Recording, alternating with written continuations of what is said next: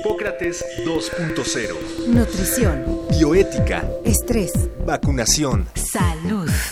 El Programa Universitario de Investigación en Salud y Radio UNAM presentan Hipócrates 2.0. Investigación y vanguardia en salud. Bienvenidos. Hola, ¿qué tal? Bienvenidos nuevamente a Hipócrates 2.0, un programa sobre medicina e investigación de vanguardia en salud, producido por Radio UNAM y el Programa Universitario de Investigación en Salud, el PUIS. Yo soy Mauricio Rodríguez y como todos los martes estoy en la cabina con Omar López Vergara. ¿Qué tal Mauricio? Un gusto en saludarte. Pues hoy en Hipócrates 2.0 vamos a hablar sobre un tema cuasi apocalíptico, la resistencia antimicrobiana, cómo hemos abusado de los antibióticos y cómo las bacterias pues se han convertido en unas superbacterias y ahora no sabemos qué hacer.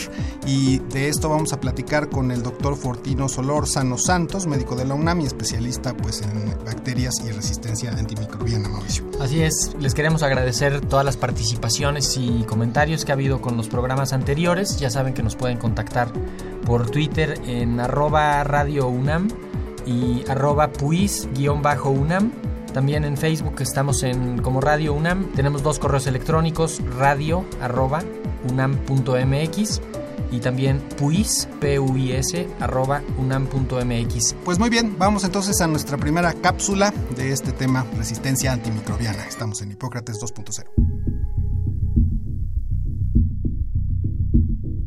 Los antibióticos son sustancias que se utilizan para combatir las enfermedades causadas por bacterias. Su uso se remonta a la década de los 40 y durante los siguientes años el número de antibióticos disponibles fue muy grande y más frecuente. Pero lo que fue una maravilla, en poco tiempo se convirtió en una pesadilla. Los investigadores médicos se percataron de que el uso de antibióticos tenía una reacción adversa si se abusaba de ellos. Las bacterias comenzaron a aguantar sus efectos, lo que generó microorganismos cada vez más difíciles de combatir, poniendo en riesgo todos los beneficios alcanzados para mantener las infecciones controladas. Por ello, los médicos recomiendan no automedicarse. ¿Pero esta recomendación es tomada en cuenta por las personas? Sí, me he automedicado algunas veces. Sé que no está bien, pero sí lo he hecho. Porque por mi trabajo no siempre tengo el tiempo para ir al doctor. Sí, sí me he automedicado porque a veces vamos al doctor y nos dan un medicamento, no sé, para la fiebre, para la tos, y nos curamos y cuando nos vuelve a dar decimos, bueno, ya me habían dado esto y con esto se me quitó y lo vuelves a tomar. Sí, me automedico algunas veces cuando por cuestiones de tiempo no, no es posible ir al médico. Y bueno, también porque a veces es más económico o tal vez tener que automedicarte que tener que ir este al doctor o a veces las esperas de estar esperando unas citas son muy largas, entonces pues,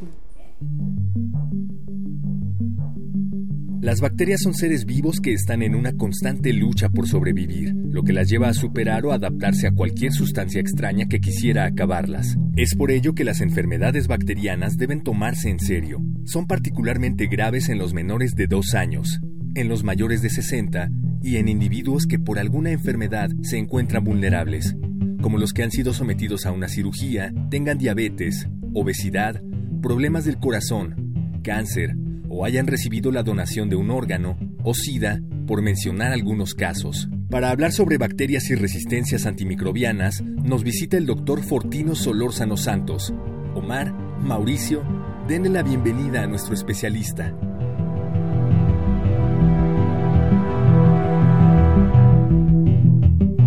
Bien, pues estamos en Hipócrates 2.0. Escuchamos ya esta cápsula sobre la creación, la maravillosa creación, el uso y el abuso de los antibióticos. Y estamos ya con el doctor Fortino Solórzano Santos. Él es médico egresado de la UNAM con una especialidad en pediatría, infectología y ecología médica. Nos explicará el doctor pues qué es ecología médica. Ha sido profesor titular y tutor del posgrado en la Facultad de Medicina de esta casa de estudios y es miembro de distintas asociaciones del área de infectología y microbiología Actualmente el doctor Solórzano es investigador en el Hospital Infantil de México Federico Gómez. Bienvenido doctor, muchas gracias por estar con nosotros en Hipócrates 2.0. Muchas gracias por la invitación, muy buenas tardes. Y bueno, nada más aclarando que la ecología médica implica eh, todo el ambiente alrededor de las enfermedades y particularmente en el caso de la infectología, todo el micro y macroambiente alrededor de las enfermedades infecciosas. Doctor, escuchábamos en la cápsula que, pues en efecto, los antibióticos fueron como el gran logro de la medicina en la mitad del siglo pasado, en la primera mitad del siglo pasado, y eso dio pauta a avances increíbles, ¿no? Se pudo controlar infecciones, se aumentó la esperanza de vida, se pudieron hacer cosas impensables, ¿no? Cirugías, procedimientos. Algo así como el descubrimiento de la imprenta, yo creo. Parece, sí, sí, sí, sí, fue, fue un, yo creo que sí hay un antes y un después de los antibióticos, pero también estamos llegando a un momento que se antoja como que ya es el final, Parece un callejón sin salida. ¿Qué nos platica de eso?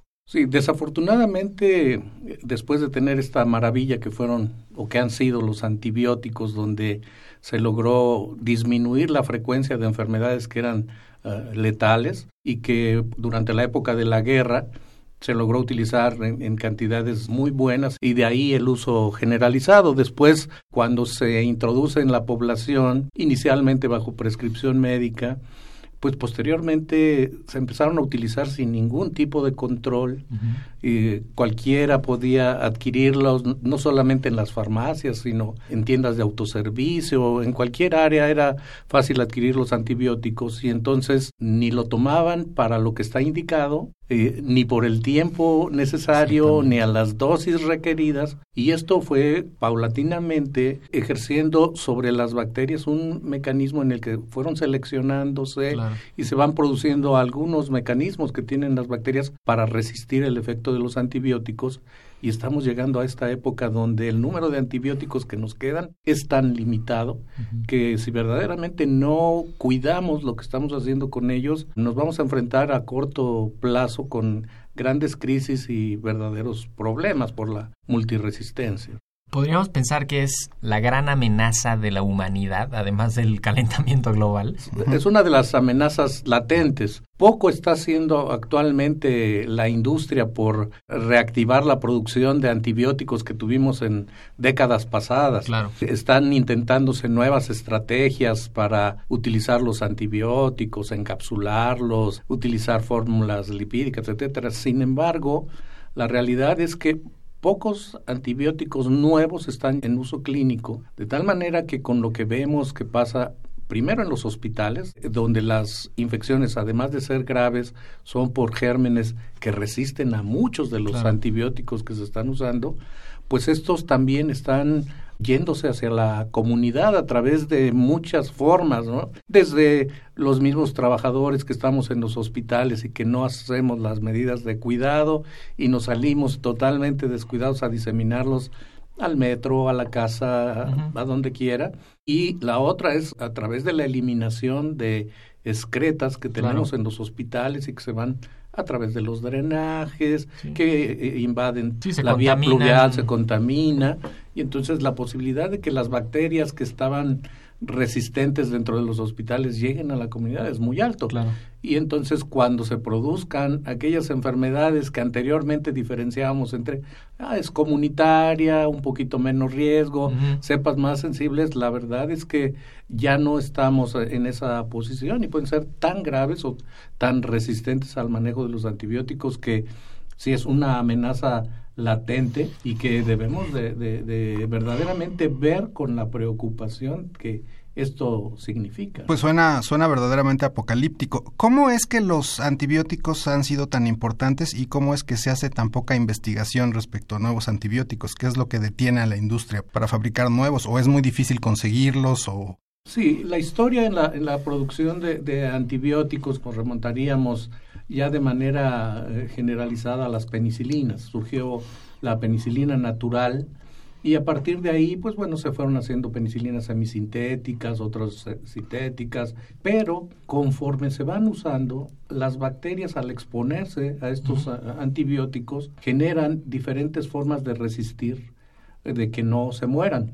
Claro, sobrevivir. Para sobrevivir, porque, bueno, todos tenemos esa competencia. Todos tenemos ese derecho, ¿no? incluso las bacterias, claro. Incluyendo las bacterias. Y entonces, algunas, pues, eh, crean mecanismos para impedir que penetren hacia su interior el antibiótico, otras, aunque ya hayan penetrado los sitios donde se supone que deberían de unirse las bacterias, los bloquean y ya no permiten que actúe el antibiótico. Otras producen sustancias para destruir el antibiótico, producen adentro de la bacteria como si fueran bombas para sacar agua, ¿no? Sacan el sí. antibiótico desde dentro y eliminan y entonces eso les permite que vayan sobreviviendo. Y que en estricto sentido las bacterias están haciendo lo que hacen las bacterias, que es sobrevivir. Sobrevivir. Y que lo están haciendo desde muchos millones de Millones años antes atrás. de nosotros. Entonces, que nosotros les hayamos puesto a los antibióticos en su camino en los últimos 70 años, eso lo van a superar ellas sin lugar a duda. Eh, Sobre todo si recordamos un poco de dónde surgen los antibióticos, que son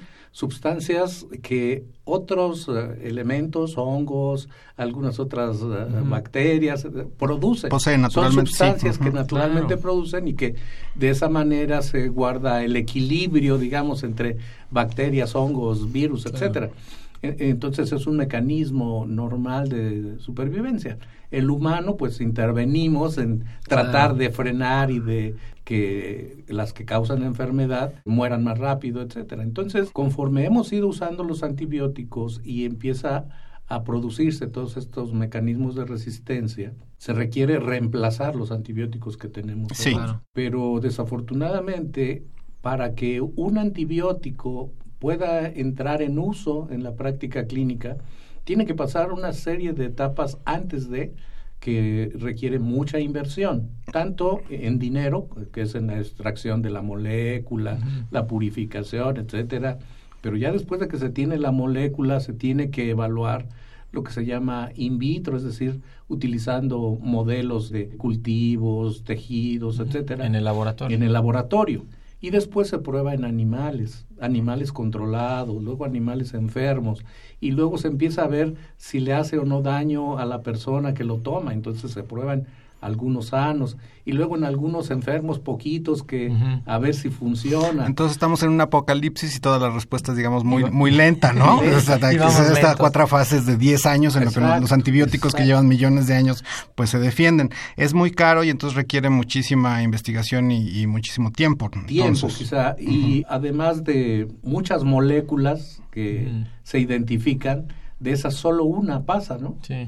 y entonces pues la verdad es que se invierte mucho dinero y el tiempo de sobrevida que tiene este tipo de, de antibióticos es muy corto porque ya una vez que se empieza a utilizar la resistencia empieza a generarse rápidamente la bacteria detecta Claro. eh, y hace el mecanismo de cómo freno, cómo detengo que me siga causando daño.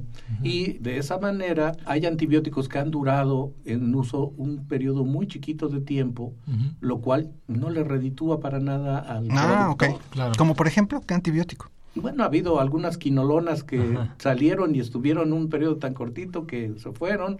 Hubo algún otro producto, el Astreonam, es un betalactámico también, que casi antes de sacarlo al mercado ya la resistencia era El- impresionante. O lo- luego la toxicidad, ¿no? La el, toxicidad cloranfenicol, creían que el cloranfenicol iba a ser mucho más útil y resultó que iba a ser más tóxico y entonces pues lo ¿Ese limitaron. de las gotitas para los ojos? Eh, Que se Exactamente. sigue ¿no? Sí, utilizando que se sigue para- utilizando, ¿no? Sí. para Sí. lo- los ojos, pero que tiene una utilidad para muchas infecciones. Una forma de estar enfrentando a esta crisis de no nuevos antibióticos ha sido el hacer resurgir antibióticos un poquito viejos o muy viejos. Penicilina, por ejemplo, ¿no?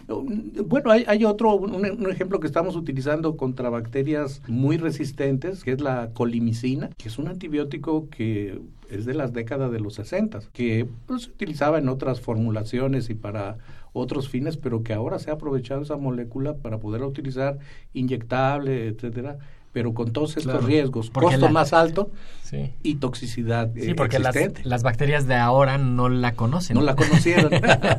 para ellas es nueva. Exacto. Eh, ¿Qué bacterias son las que generan más resistencia antimicrobiana? Yo diría que prácticamente todas las bacterias pueden tener Todas. esta capacidad. Pero dentro de las bacterias hay algunas a las que les tememos más por la rapidez con que puede esto generarse.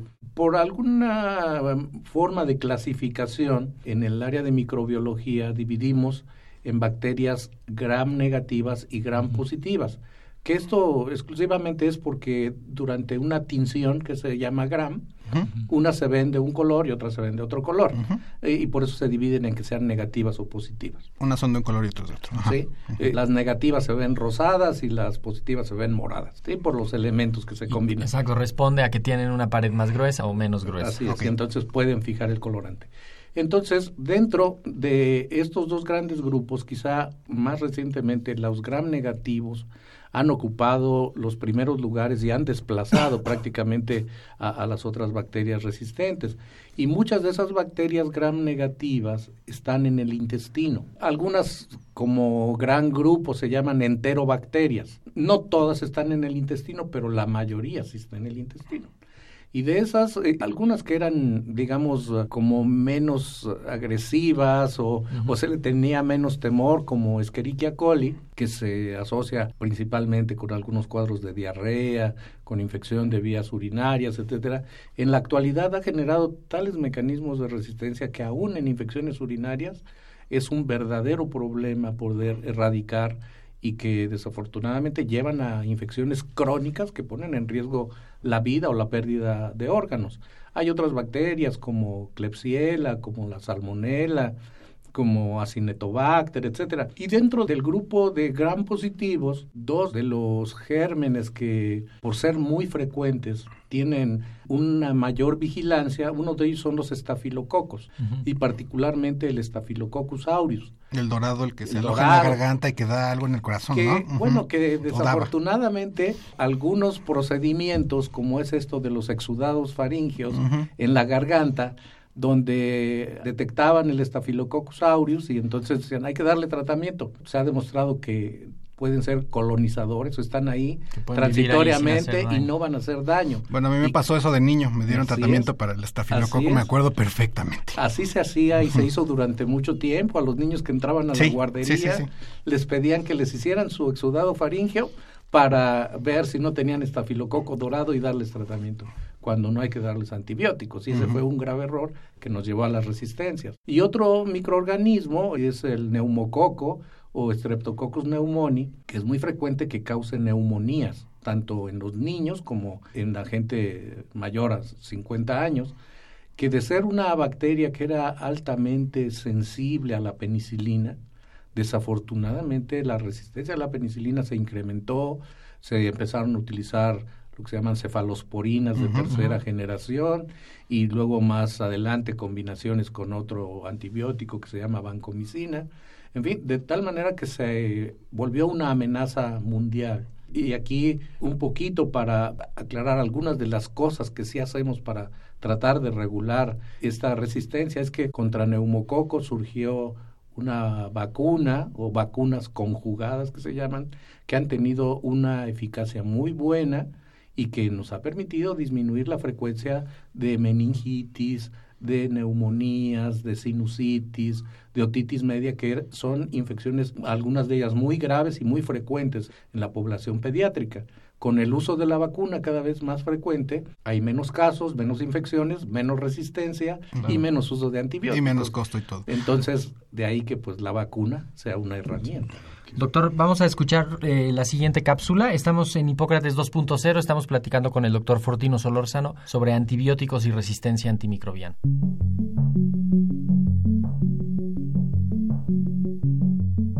A nivel comunitario, la resistencia antimicrobiana tiene consecuencias importantes, ya que las bacterias resistentes pueden diseminarse más fácilmente entre toda la población sin que haya forma de detenerlas. A nivel institucional, las infecciones resistentes representan mucho más gasto para su manejo, ya que prolongan el tiempo de estancia de los pacientes en los hospitales. Las principales acciones que deben seguirse para combatir la resistencia antimicrobiana y evitar que aumente son buscar atención médica siempre que se considere necesario, siempre completar los tratamientos con la prescripción que indique el médico, no guardar ni reutilizar los medicamentos, no automedicarse, aplicarse todas las vacunas de acuerdo a la edad o a alguna condición de salud en particular.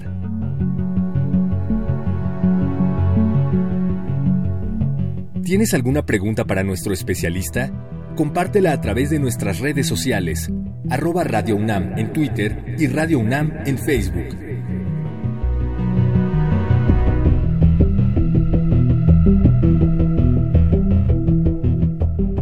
Estamos en Hipócrates 2.0, platicamos con el doctor Fortino Solórzano sobre la resistencia antimicrobiana. El doctor tiene muchos más de 40 años de experiencia clínica, le tocó ver el surgimiento y ahora el ocaso del uso de los antibióticos, pero al final de la última sección, doctor, mencionabas que hay un efecto que no se había visto benéfico de las vacunas. Así es. Las vacunas tienen un efecto directo o específico que es prevenir contra enfermedades específicas para las cuales fueron creadas. Pero de manera indirecta, al disminuir la frecuencia de todas estas enfermedades, que incluso algunas son muy graves, entonces permiten que haya menos hospitalizados por esas enfermedades, que se usen menos antibióticos, que las bacterias se expongan menos a los antibióticos y haya menos resistencia. Y dentro de las vacunas, incluida en nuestra cartilla nacional, podemos mencionar de estas que tienen efecto eh, para eh, disminuir el uso de antibióticos, la de tuberculosis. Tenemos la vacuna conocida inicialmente como triple, que incluía difteria, tosferina y tétanos, que ahora, que ahora es pentavalente porque incluye hemófilus influenza tipo B y polio oral, y donde al menos contra difteria, que es una bacteria que requeriría antibióticos, claro.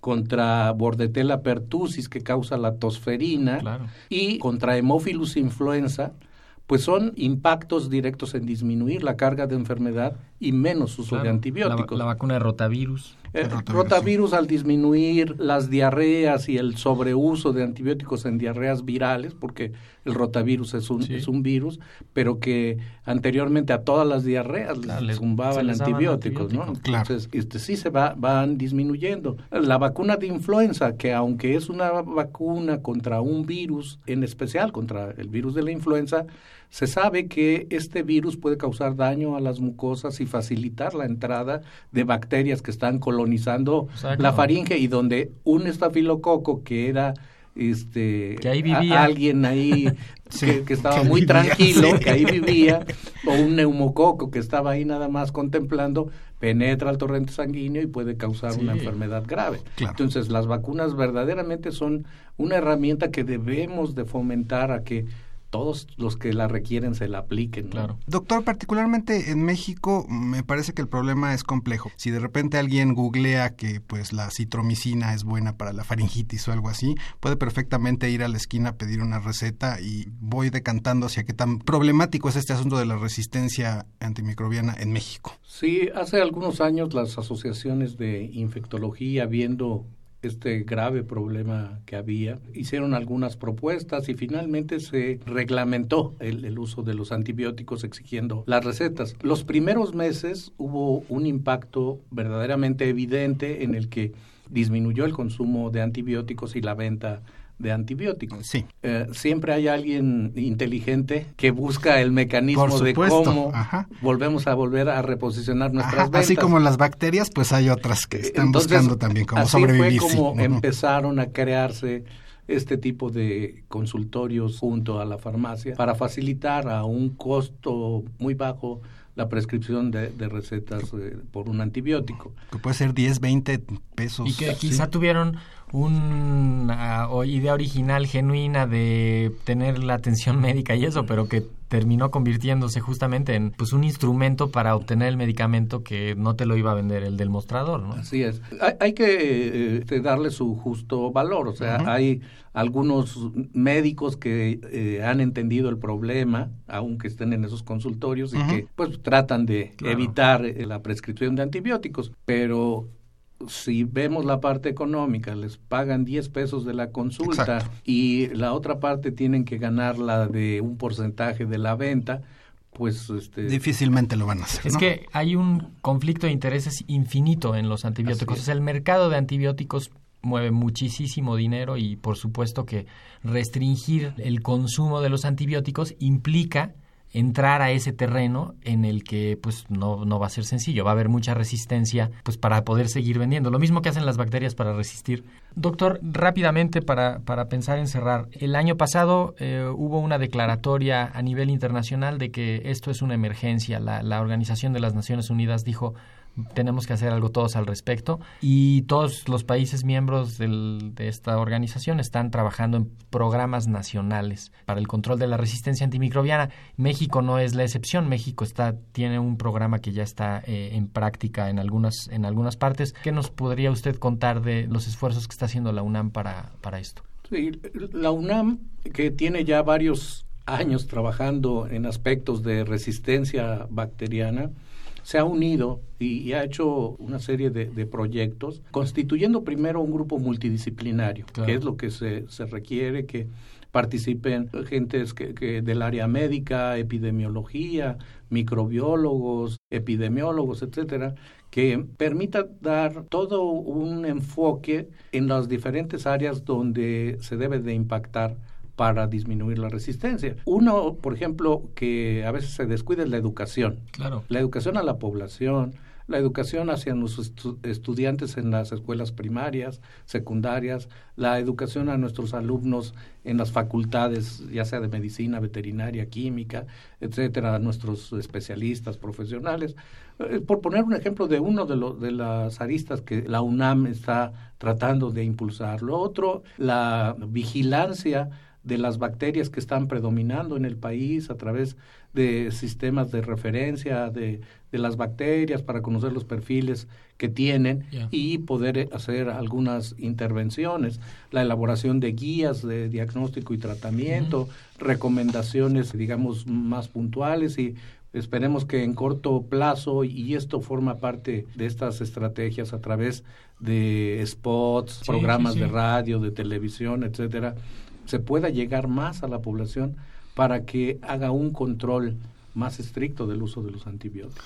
Doctor, ha sido un honor para nosotros tenerlo en Hipócrates 2.0. Eh, gracias por compartir pues, todos sus conocimientos y estaremos este, pendientes y, pues monitoreando eh, este asunto de la resistencia antimicrobiana que pues suena apocalíptica, pero que pues veamos qué podemos hacer al respecto, ¿no? Y, y por lo menos pues sí, no automedicarnos y seguir pues los tratamientos que indiquen los médicos. Gracias por la invitación y esperemos que parte de esta información haga que haya un poquito más de conciencia de que debemos de cuidar lo que nos queda de los antibióticos. Exacto, justamente Omar, eh, a manera de conclusiones, pues eh, nos quedamos con la idea de no automedicarse, completar los tratamientos de acuerdo a lo que diga el profesional de la salud, no guardar el antibiótico que te sobró, eh, sino pues irlo a tirar a los contenedores especiales que hay en las mismas farmacias. Hay un sistema de colecta de, de medicamentos que se caducaron o que ya no se utilizaron. No sugerirle a nadie, no, no recetarle a nadie medicamentos eh, y, no esperarse. Sí, no consultar al doctor Google, supongo, también, ¿no? Es decir, no, no meterse a internet y decir este antibiótico es bueno y lo tomo y tal.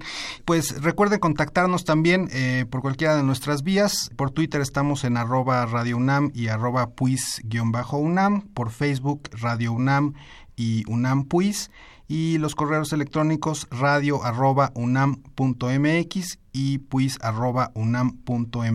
Eh, yo soy Omar López Vergara. Yo soy Mauricio Rodríguez. Nos encontramos la próxima semana a las 6 de la tarde aquí mismo en Radio UNAM Hipócrates 2.0. Muchas gracias.